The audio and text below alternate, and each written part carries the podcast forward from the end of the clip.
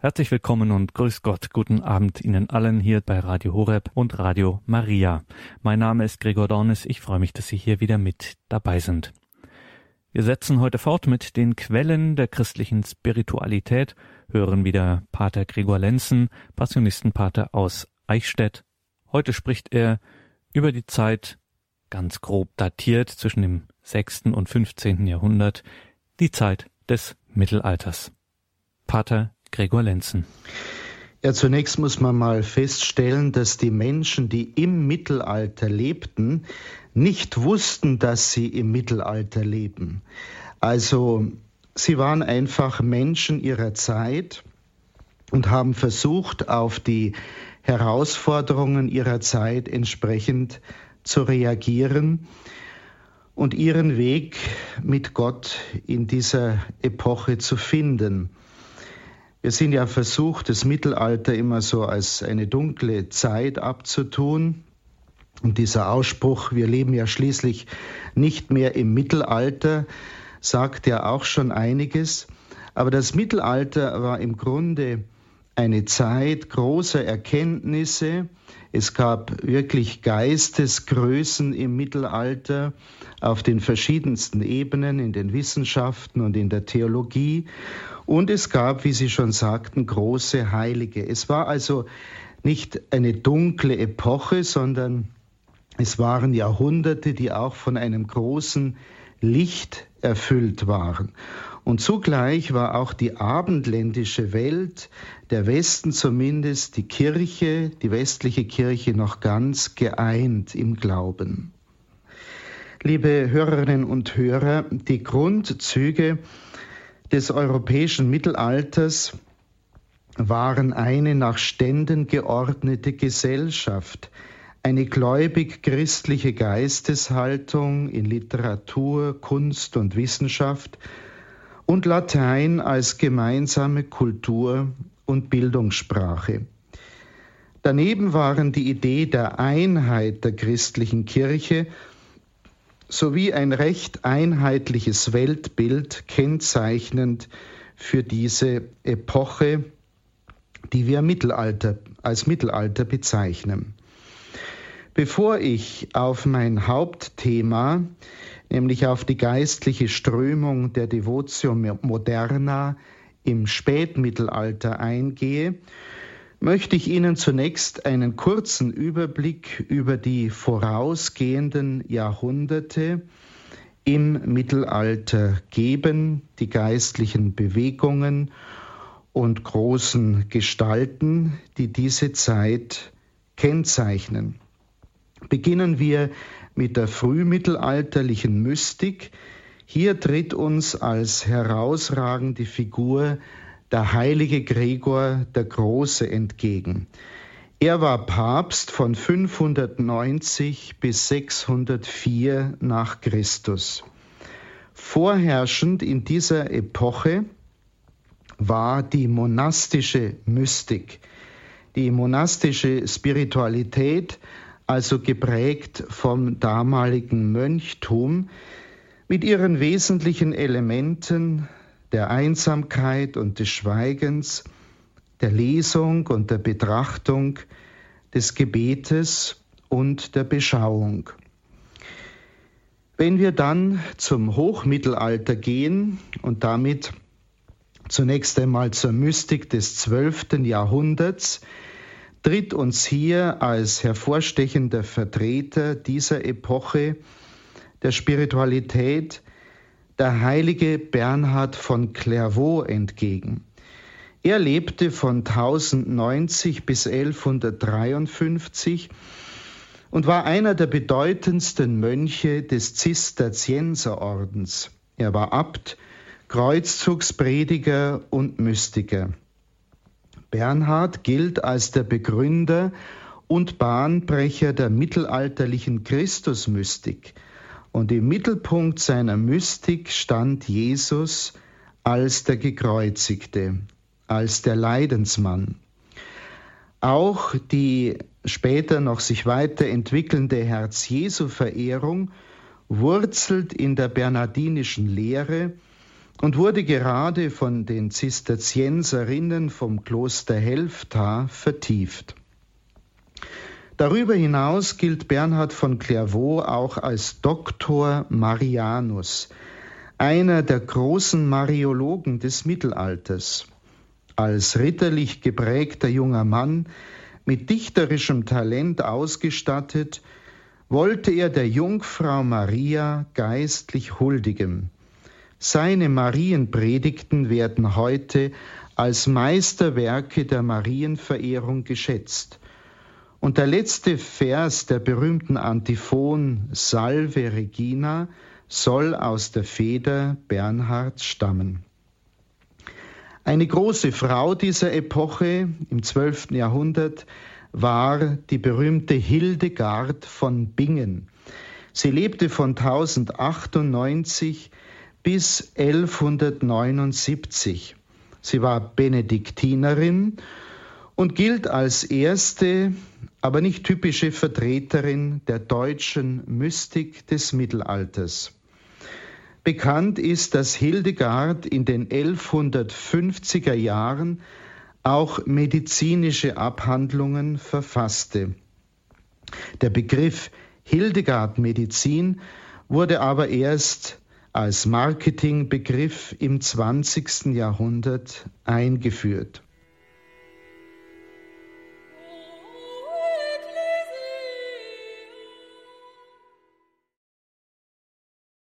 Zu erwähnen in dieser Spiritualitätsepoche wären noch die sogenannten Viktoriner. Diese sind eine 1108 von Theologen und Kanonikern des regulierten Kanonikerstiftes Saint-Victor in Paris gegründete Gemeinschaft. Die Viktoriner strebten eine Synthese von Mystik und Scholastik an. Sie sahen das Ziel von Leben und Erkenntnis in kontemplativer mystischer Gottesschau und betonten die Symbolhaftigkeit in der Welt. Ihre wichtigsten Vertreter waren Hugo von St. Victor, Richard von St. Victor, Adam von St. Victor, Andreas von Wigmore und Thomas Gallus. Petrus Lombardus verbrachte auf Empfehlung von Bernhard von Clairvaux einen Teil seiner Studienzeit in St. Victor. Von den Denkweisen der Viktoriner wurden die spätmittelalterliche Mystik, die Franziskaner und der Kirchenbau in Italien beeinflusst. Kommen wir nun zum 13. Jahrhundert und damit zur Spiritualität der sogenannten Bettelorden, die diese Zeit besonders geprägt haben. Die abendländischen Bettelorden sind im 13. Jahrhundert als Reformorden entstanden.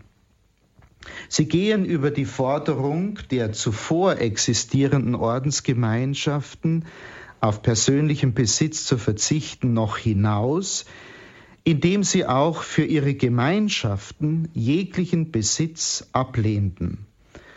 Auch waren die männlichen Mitglieder nicht wie die Angehörigen monastischer Orden an ein bestimmtes Kloster, an eine Abtei gebunden, sondern konnten versetzt werden. Als die vier Bettelorden des Mittelalters bezeichnet man die Dominikaner, die Franziskaner, die Karmeliten und die Augustiner Eremiten. Diese Bettelorden breiteten sich noch im 13. Jahrhundert sehr rasch über das ganze christliche West- und Mitteleuropa aus. Sie ließen sich bevorzugt in den Städten nieder. Ihre männlichen Ordenszweige entfalteten dort eine reiche Tätigkeit als Prediger, Lehrer und Seelsorger. Dadurch gewannen sie großen Einfluss auf das religiöse Leben der aufstrebenden mittelalterlichen Städte. An den Universitäten beherrschten sie lange die Wissenschaft. Die weiträumigen, zunächst recht schlichten Bettelordenskirchen wurden als Predigtkirchen für große Volksmengen errichtet und beeinflussten den Kirchenbau des Hoch- und Spätmittelalters. Die beiden großen Bettelorden der Franziskaner und Dominikaner waren für zwei Jahrhunderte Schwerpunkt religiösen und wissenschaftlichen Lebens der Zeit. Aus ihnen sind zahlreiche große Theologen wie etwa Thomas von Aquin oder Bonaventura hervorgegangen, bedeutende Seelsorger und Dichter. Schauen wir nun zu den Schulen der spätmittelalterlichen Mystik im 14. und 15. Jahrhundert. Da ist vor allen Dingen die deutsch-niederländische Mystik des 14. Jahrhunderts hervorzuheben, die ihre berühmtesten Vertreter im dominikanischen Bereich hatte, Namen wie Meister Eckhart, Johannes Tauler und Heinrich Seuse stehen für diese deutsche Mystik. Auch Jan van Ruysbroek ein Regularkanoniker, der in der Nähe von Brüssel lebte, zählt zu diesem Strom der Spiritualität, den man als deutsch-niederländische Mystik bezeichnet.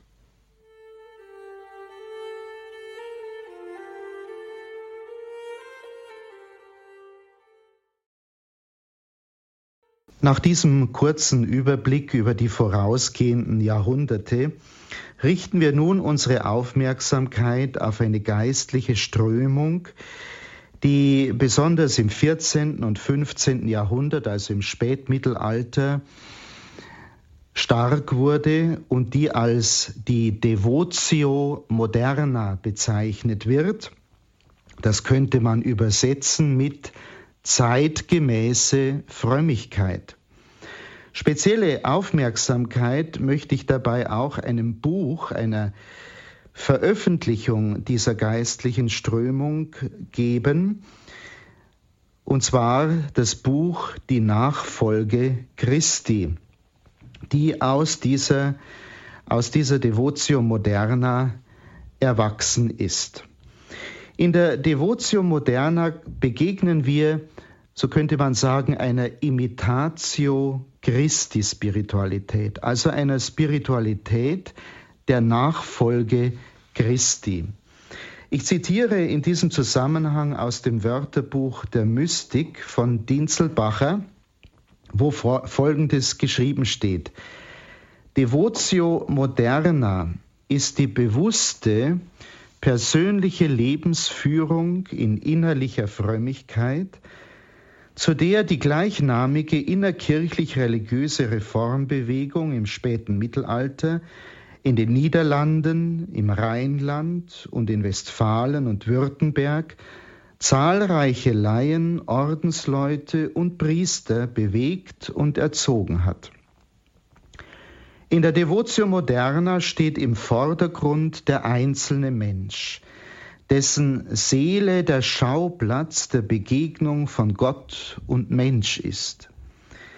Ziel des irdischen Lebens ist es, dem Willen Gottes gehorsam zu werden. Dieses Ziel kann durch die persönliche Nachfolge Christi erreicht werden, in dem sein Leben und Leiden, Sterben und Auferstehen im eigenen Leben nachvollzogen wird.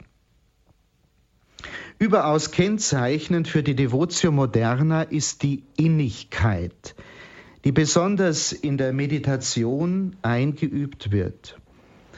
In der methodischen Versenkung in das Christusgeheimnis findet der fromme Christ die Selbstbesinnung, die zur Gewissenserforschung und Selbstkontrolle, Betrübnis über die Sünden und engagierter Kritik an der Umwelt, Zuwendung zum Herrn und Reinheit des Herzens in Armut und Demut anregt. Der nach der Devotio Moderna lebende Christ ist ein verinnerlichter und eingezogener, vereinfachter und gelassener Mensch, der weder das Kuriose der Welt noch das Subtile der Wissenschaft oder den Erfolg einer Karriere noch das Außerordentliche der Mystik sucht, sondern sich eifrig und ergeben, fromm und duldsam nach innerem Frieden sehnt. Das umfangreiche und reichhaltige Schrifttum der Devotio Moderna erscheint als relative geschlossene Einheit, die in der Nachfolge Christi von Thomas von Kempen einen unbestrittenen Höhepunkt erreicht hat. Zitat Ende. Ja, liebe Hörerinnen und Hörer, auch wenn die Devotio Moderna ihrem Namen gemäß als neue Frömmigkeit aufgefasst wurde, wusste sie sich doch ganz stark der alten monastischen Tradition verpflichtet und stand besonders unter dem Einfluss der Wüstenväter, unter dem Einfluss des schon zitierten Bernhard von Clairvaux und der deutschen Mystik. Man könnte sie auch als ein Wiederaufleben der monastischen Spiritualität bezeichnen. Sie war eine Reformbewegung in der geistigen, kulturellen und gesellschaftlichen Krise im Herbst des Mittelalters, im ausgehenden Mittelalter. Die Bewegung entstand unter dem Einfluss von Gerhard Grote 1340 bis 1384 aus Deventer in den Niederlanden. Im Jahre 1374 gab dieser als Folge eines Bekehrungserlebnisses seine Pfründe auf, übergab sein Elternhaus in Deventer einer Gruppe frommer Frauen, die die ersten sogenannten Schwestern vom gemeinsamen Leben werden sollten. Diese widmeten sich der Handarbeit und dem Gebet, verzichteten aber auf eine eigene Regel. Bei Grotes Tod lebte eine Gruppe seiner Schüler im Pfarrhaus des Florenz Radeweins 1350 bis 1400 einen Priester in Deventer. Unter dessen Leitung gründete die Gruppe eine Gemeinschaft auf der Grundlage von gemeinsamem Eigentum, die Brüder vom gemeinsamen Leben. Bis zur Mitte des 15. Jahrhunderts verfügten diese Brüder und Schwestern vom gemeinsamen Leben über ungefähr 100 Häuser in den Niederlanden und in Deutschland. Die Schwestern bildeten eine Laiengemeinschaft. Die meisten Mitglieder der Brüdergemeinschaft waren Kleriker, also Priester und Priesteramtskandidaten. Die Brüder verdienten ihren Lebensunterhalt hauptsächlich durch das Abschreiben von Manuskripten, Einige dieser Brüder befassten sich auch mit dem Predigen. Neben diesen eher weltoffenen Brüdergemeinschaften wurde in der Folge ein klösterlicher Reformzweig begründet. Die Brüder folgten damit dem Wunsch Gerhard Grotes, der vor seinem Tod noch den Wunsch geäußert hatte, ein Kloster zu gründen und so gründeten sie 1386 in Windesheim bei Zwolle in den Niederlanden ein Kloster für Regularkanoniker nach der Augustinusregel. Daraus entstand die Windesheimer Kongregation, die schon bald mehr als 90 Stifte zählte. Die Erneuerung der monastischen Spiritualität wurde entscheidend von Windesheimer Autoren beeinflusst, unter denen besonders Thomas von Kempen 1380 bis 1471 herausragt. Dieser Thomas von Kempen hat dieses schon zitierte Buch Die Nachfolge Christi verfasst. Und dieses Buch ist ein Klassiker der spirituellen Literatur geworden. Mit über 1159 Bibelzitaten und zahlreichen geistlichen und moralischen Grundsätzen führt dieses Buch der Nachfolge Christi auf den Weg der Selbsterkenntnis und auf den Weg der Vereinigung mit Gott. Loslösung von allem Geschöpflichem, Freundschaft mit Christus und Leidensnachfolge sind Hauptthemen dieses Buches. In 95 Sprachen übersetzt liegt es in mehr als 3000 Ausgaben vor und gilt bis heute als das meistgelesene Buch im geistlichen Schrifttum des Christentums.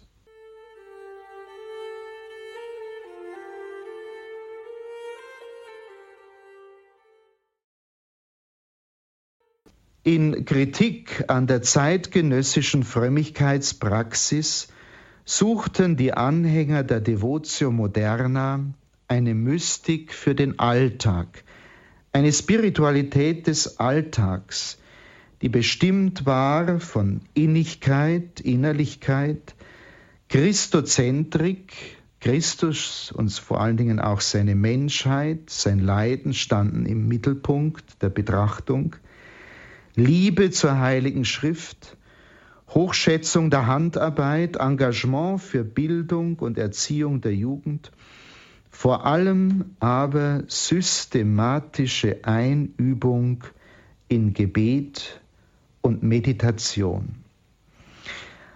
Alle Anhänger dieser Bewegung widmeten sich dem, was sie innere Frömmigkeit nannten, und damit wiesen sie eine große Ähnlichkeit mit der Spiritualität des traditionellen Mönchtums auf. Gerhard Grote der anerkannte Gründer der Devotio Moderna, hatte ja seine Grundvorstellungen vom spirituellen Leben während eines Aufenthaltes bei den Kartäusermönchen entwickelt. Immer wieder wird hier auch in der Devotio Moderna der Zusammenhang zwischen innerer Frömmigkeit und äußeren frommen guten Werken hervorgehoben. Der Weg zu Gott wurde als ein Leben des Kampfes, der Weltverachtung und der Selbstverleugnung gesehen. Um dieses Ziel zu erreichen, das Ziel der Vereinigung mit Gott zu erreichen, muss man dem Menschsein Christi und hier vor allem seiner Leidensgeschichte durch Meditation, Gebet und demütige Selbstaufgabe nachfolgen. Nachfolge in der Devotio Moderna heißt, sein Leben vor allen Dingen am Beispiel des Lebens Christi auszurichten. Der Inhalt der immer wieder betonten und gepflegten Meditation war hier vor allem das Leiden Christi. Die wichtigsten auszuübenden Tugenden sind die Liebe zu Gott und die Liebe zum Nächsten. Scholastische Gelehrtheit und spekulative Mystik wurden als Hindernisse für die Frömmigkeit und als Ablenkung von der Ausrottung von Fehlern nachdrücklich abgelehnt. Die Wiederherstellung der Kraft der Seele vollzog sich nach der vorherrschenden Ansicht in der Devotio Moderna auf verschiedenen Stufen des Aufstiegs durch Selbsterkenntnis, Askese und Demut, wie es sich eben im Leben Christi selbst zeigte. Dieses Leben war das Beispiel, dem man nachfolgen sollte. Die Nachfolge Christi stand also voll im Mittelpunkt der Spiritualität der Devotio Moderna. Und um die genannten Aufstiege in der Nachfolge Christi zu erreichen, schrieb man vier elementare Übungen vor. Da war erstens einmal die Lectio, die geistliche Lesung, vor allen Dingen Schriftlesung, Lesung der Heiligen Schrift. Dann Meditatio und Oratio, die verschiedenen Stufen des Gebetes, der Betrachtung. und schließlich Contemplatio, die Beschauung. Und auf all diesen Stufen, bei all diesen vier Übungen, stand immer die Passion Christi im Zentrum, im Mittelpunkt. Das zentrale Thema der Devotio Moderna wurde dann zum Titel der berühmten Abhandlung des bekanntesten Vertreters der Devotio Moderna, des Thomas von Kempen, der eben sein schon zitiertes Werk übertitelte De Imitatione Christi von der Nachfolge Christi. In diesem Werk stehen wir vor einem Zusammenfluss von Gedanken, die sich die Meister der mittelalterlichen Spiritualität über das Thema Nachfolge gemacht haben. Christus scheint dabei auf als das Ziel, was seine Gottheit anbelangt, und als der Weg, wenn es um seine Menschheit geht. Christus als Gott ist das Ziel, als Mensch ist er der Weg. In Thomas von Kempen spiegeln sich seine spirituellen Vorläufer wieder, wenn er die Nachfolge Christi als den Weg des Kreuzes definiert. Thomas betrachtete die Selbsterkenntnis als Voraussetzung für jeden spirituellen Fortschritt, denn sie lässt einen den eigenen Zustand als Sünder erkennen. Und daraus soll dann der Entschluss erwachsen, sein eigenes Leben in völlige Gleichförmigkeit mit dem Vorbild zu bringen, das sich im Leben Jesu darstellt. Gerhard Grote hatte den Weg zu Gott als ein Leben des Kampfes, der Weltverachtung und Selbstverleugnung bezeichnet. Thomas von Kempen gebraucht in diesem Zusammenhang die Begriffe Selbstenteignung und Nacktheit zur Beschreibung derselben Grundhaltung. Hier zitiere ich aus der Nachfolge Christi des Thomas von Kempen. Es heißt dort, strebe danach, bete darum, wünsche dies, aller Selbstsucht entblößt zu werden und nackt dem nackten Jesus nachzufolgen. Wünsche dem Ich zu sterben und ewig zu leben.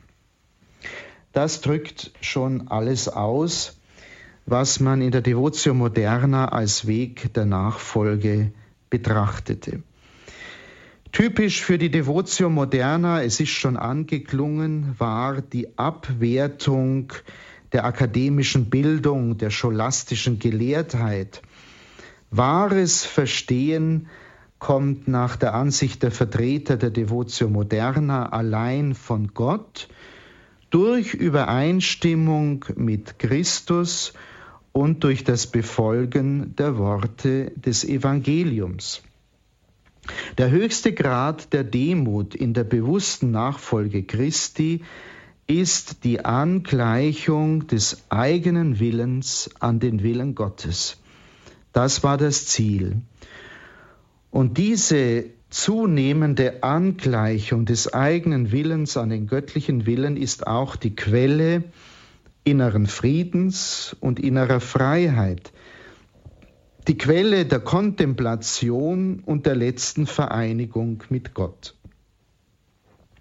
Es wurde jetzt schon mehrmals auf die Bedeutung der Meditation in dieser, in dieser geistlichen Strömung der Devotio Moderna hingewiesen. Für die Anhänger dieser Richtung war die Meditation unabdingbar für die Pflege des inneren Lebens sowohl für die Brüder des gemeinsamen Lebens als auch für die Kanoniker der Windesheimer Kongregation war die Meditation nicht auf vorgeschriebene Zeiten beschränkt, sondern sollte ohne Unterbrechung den ganzen Tag über fortgesetzt werden, sogar bei körperlicher Arbeit.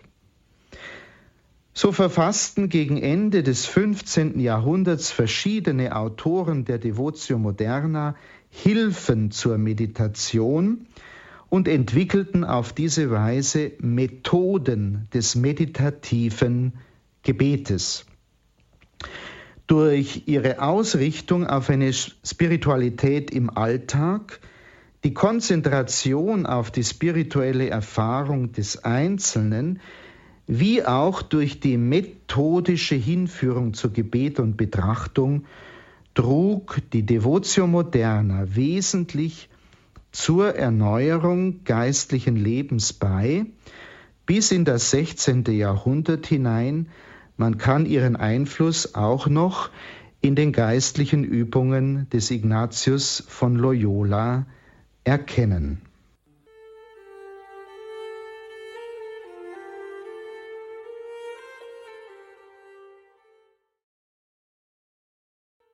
Liebe Hörerinnen und Hörer, nachdem wir auf die Grundzüge, Grundanliegen und Hauptvertreter dieser geistlichen Strömung der Devotio Moderna im späten Mittelalter geblickt haben, möchte ich nun aus dem mehrmals zitierten Hauptwerk der Nachfolge Christi vorlesen.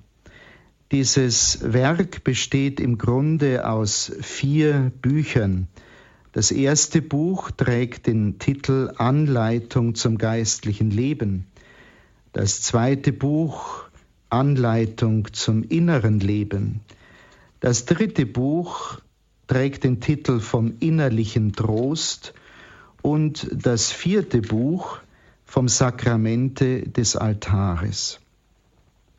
Im zweiten Buch, das zwölfte Hauptstück, ist übertitelt Der königliche Weg des Kreuzes. Und äh, um Kreuzes Nachfolge ging es ja besonders den Anhängern der Devotio Moderna und so sind wir hier im Grunde am Kern der Spiritualität der Devotio Moderna.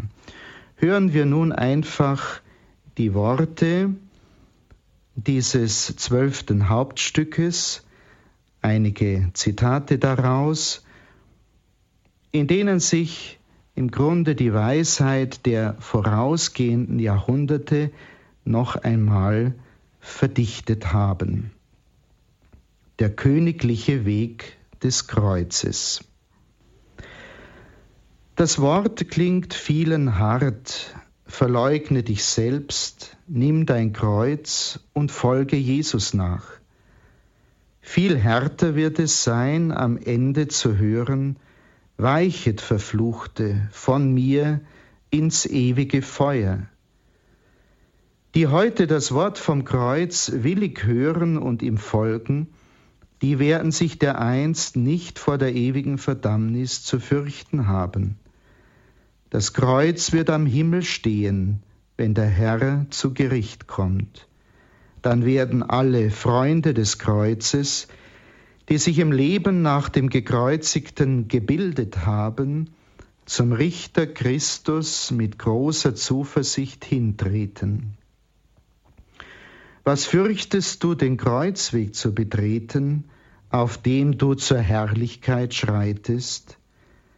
Das Kreuz bringt Heil, das Kreuz ist Leben, das Kreuz schützt vor den Feinden. Im Kreuz strömt dir die Süße des Himmels zu, im Kreuz ist Kraft des Geistes, im Kreuz ist Geistesfreude, im Kreuz ist höchste Tugend, im Kreuz ist vollkommene Heiligkeit. Es gibt für die Seele kein Heil und keine Hoffnung auf ewiges Leben, denn im Kreuz. Nimm also dein Kreuz, folge Jesus nach, und du bist auf dem Weg zum ewigen Leben. Siehe, alles hat im Kreuz Bestand, Im Sterben liegt alles beschlossen. Es gibt keinen anderen Weg zum Leben und zum wahren inneren Frieden, außer dem Wege des heiligen Kreuzes und der täglichen Abtötung. Gehe wohin immer, suche, was du willst, du wirst keinen erhabeneren Weg finden in der Höhe und keinen sichereren im Grunde als den Weg des heiligen Kreuzes. Das Kreuz steht immer bereit. Es wartet allerorts auf dich. Du kannst nicht flüchten, wohin du auch fliehst, denn wohin du auch gehst, du bringst dich mit. Immer findest du dich. Wende dich zur Höhe oder in den Grund, Kehre dich nach außen oder nach innen, allenthalben wirst du das Kreuz finden. Du musst überall Geduld üben, wenn du den inneren Frieden haben und den ewigen Lorbeer verdienen willst. Nimmst du dein Kreuz willig an, so trägt es dich. Es führt dich an das ersehnte Ziel, wo das Leiden endet, was hier nicht sein kann. Trägst du es unwillig, so schaffst du dir neue Last und quälst dich noch mehr. Tragen musst du es dennoch. Schüttelst du eines ab, so findest du zweifellos ein neues, vielleicht ein schwereres. Glaubst du dem entgehen zu können, woran kein Sterblicher vorbeikommt? Welcher Heilige wäre in der Welt ohne Kreuz und Trübsal gewesen? Also musste Christus leiden und von den Toten auferstehen und so in seine Herrlichkeit eingehen. Wie kannst du einen anderen Weg suchen als diesen königlichen Weg des heiligen Kreuzes. Brenne es dir ins Gewissen, dein Leben muss zum Sterben rüsten. Je mehr einer sich selbst stirbt, desto mehr lebt er seinem Gott. Wer sich nicht aus Liebe zu Christus unter das Kreuz der Widerwärtigkeiten stellt, kann das Himmlische nicht fassen. So mahnt Christus seine Jünger, die ihm folgen, und alle späteren, die ihm folgen wollen, eindeutig das Kreuz zu tragen in seinem Wort, wer mir nachfolgen will, verleugne sich selbst, nehme sein Kreuz auf sich und folge mir nach. Nachdem wir alles überdacht und erforscht haben, bleibt dies der Weisheit letzter Schluss. Wir müssen durch viel Drangsal in das Reich Gottes gehen. Hier endet die Anleitung zum innerlichen Leben.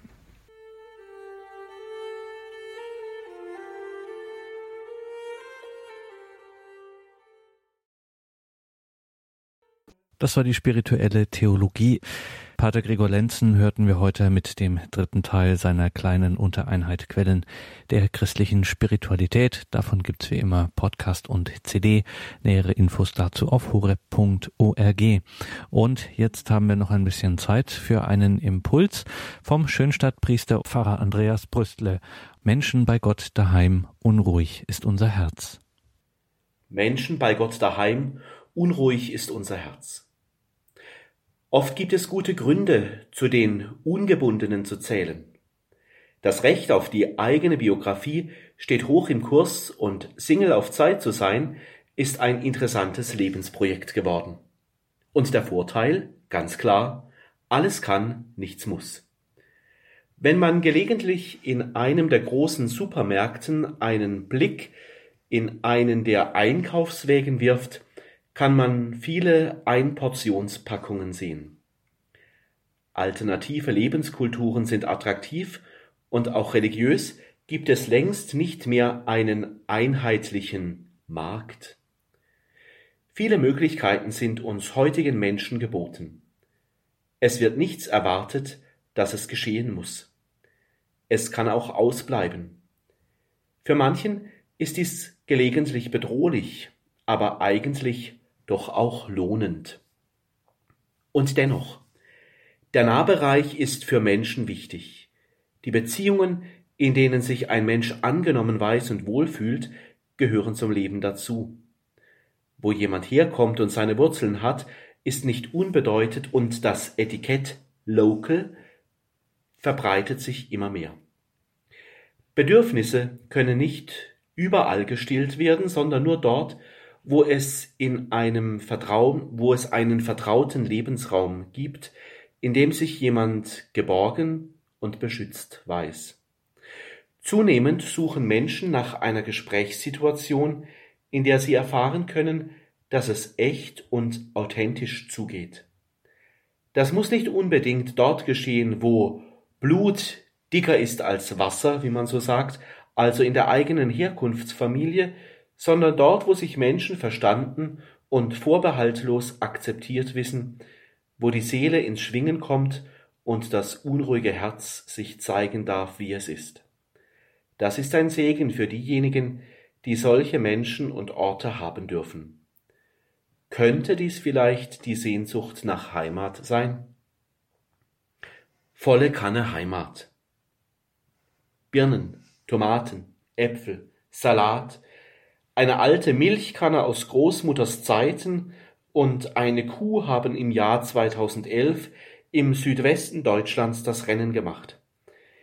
Im Wahlkampf griff eine Partei die jeweils unterschiedlichen Lebensentwürfe geschickt auf und verknüpfte sie mit der Heimatsehnsucht.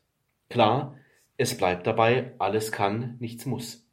Diversität auf allen Ebenen, aber dennoch Darunter steckt im Menschen auch das Gefühl, so etwas wie Heimat erleben, spüren und haben zu wollen.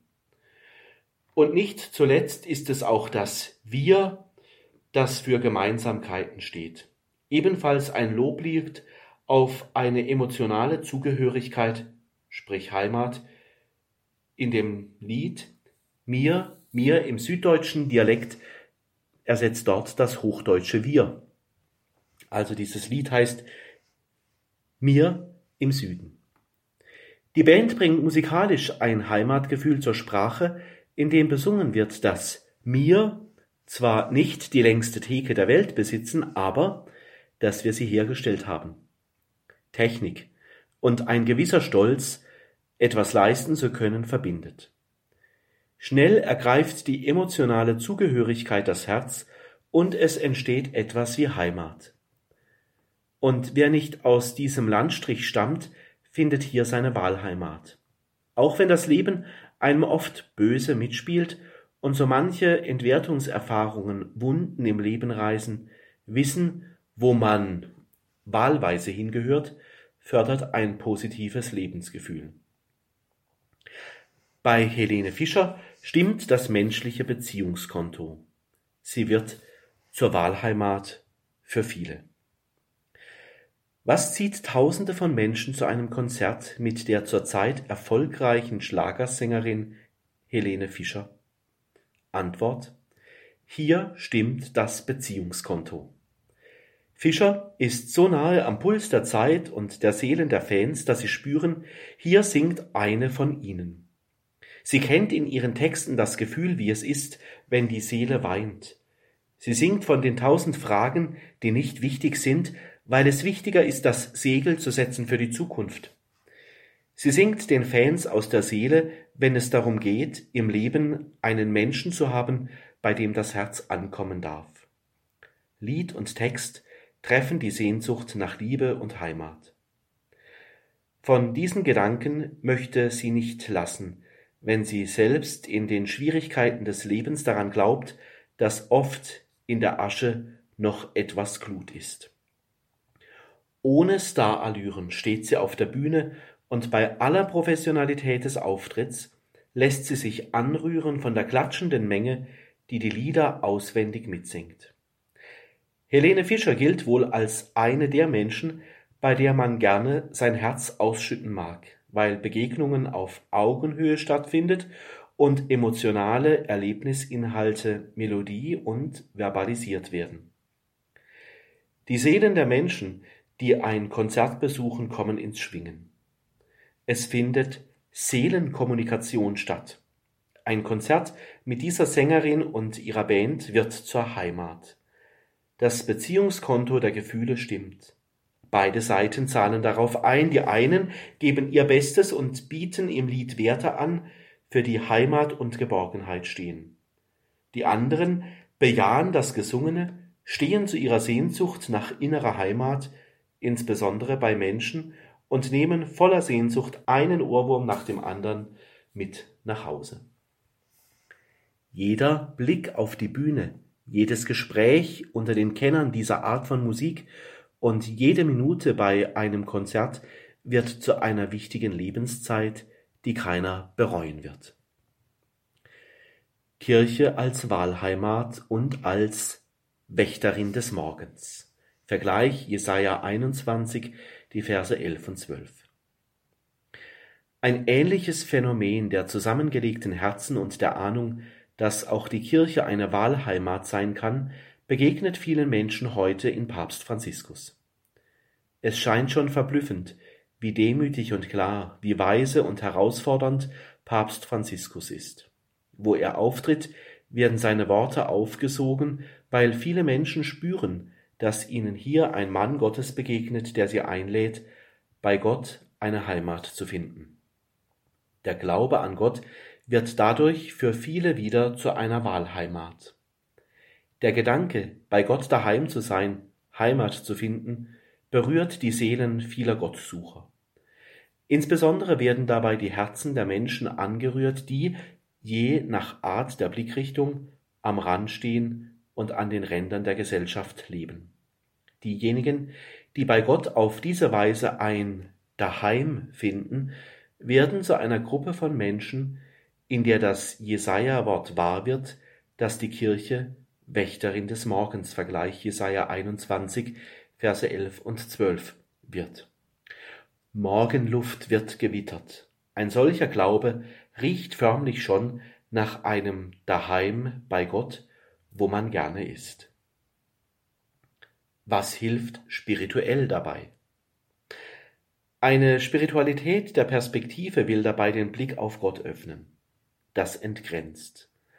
Heimaten neigen oft dazu, sich zu verabsolutieren. Kirche als Wahlheimat bleibt nicht bei der Heimatidylle stehen, sondern hört nicht auf, an den Rändern zu suchen und sich den Menschen als ein Lebensmodell anzubieten, in denen für sie ein Platz ist. Wem eine solche Perspektive geboten wird, stimmt innerlich mit den Füßen ab und macht sich auf zu dem Gott der Christen, der für jeden so etwas parat hat, nämlich Heimat. Kirche als Wahlheimat ist konkret. Sie will den einzelnen Menschen auf ihrem Weg im Glauben helfen. Die Menschen müssen sich nicht immer gleich bekehren, sich ändern oder allen Normen entsprechen, sondern dürfen sich in ihrer jeweiligen Eigenart angenommen wissen. Und zwar vorbehaltlos. Vielleicht wird dadurch auch etwas deutlich von dem, was die Bibel damit meint, wenn sie von Gott spricht, Zitat, dessen Freude es ist, bei den Menschen zu sein. Vergleich Sprichwörter achtes Kapitel Vers 31 und selbst mit manch Brüchigem noch einem Wert verleiht. Bei einem solchen Gott, bei dem das persönliche Beziehungskonto der Stimmungen der Seele nicht unbeachtet bleibt und bei dem das Leben, egal wie es auch immer bisher verlief, gesehen, wahrgenommen und umfangen ist, wer sagt da nicht, bei diesem Gott findet mein Herz eine Heimat. Dies bedarf sicherlich noch einer weiteren Voraussetzung, nämlich dass sich die Kirche wählbar macht, will sagen, hinter allem Fragment, hinter allen Zweifeln und Fragen der Menschen, hinter allen Unzulänglichkeiten und Suchbewegungen blitzt der unbedingte Zuspruch Gottes auf. Das kann nicht verordnet und geplant werden. Eine solche Haltung, dass Menschen gerne die Begegnung mit dem Gott des Lebens in der Kirche wählen, ist eine spirituelle Frage. Vielleicht muss dabei noch so manches pastorale Grundschisma zwischen Klerus und Laien, zwischen Struktur und Charisma überwunden werden, damit ein solches Miteinander entstehen kann, damit Menschen gerne Gott als Heimat für ihr Leben wählen. Denn wenn Gott im persönlichen Leben gewittert wird und Gott für das Leben tauglich ist, dann sagen Menschen sicherlich gerne, jetzt kommt mein Suchen an ein Ende. Ich bin gerne bei Gott daheim. Mein Leben soll sein Zuhause sein, für jetzt und für immer. Zum Ausklang unserer heutigen Credo-Sendung hörten Sie Pfarrer Andreas Brüstle. Für die Schönstadt Bewegung veröffentlicht er immer wieder Impulse in der Schönstädter Zeitschrift Basis und da kann man das nachlesen, auch nachhören auf der Schönstädter Website. Wo genau Sie das finden, das steht im Infofeld zu dieser Sendung auf unserer Homepage im Tagesprogramm horeb.org. Alles Gute und gottesreichen Segen wünscht ihr Gregor Dornis.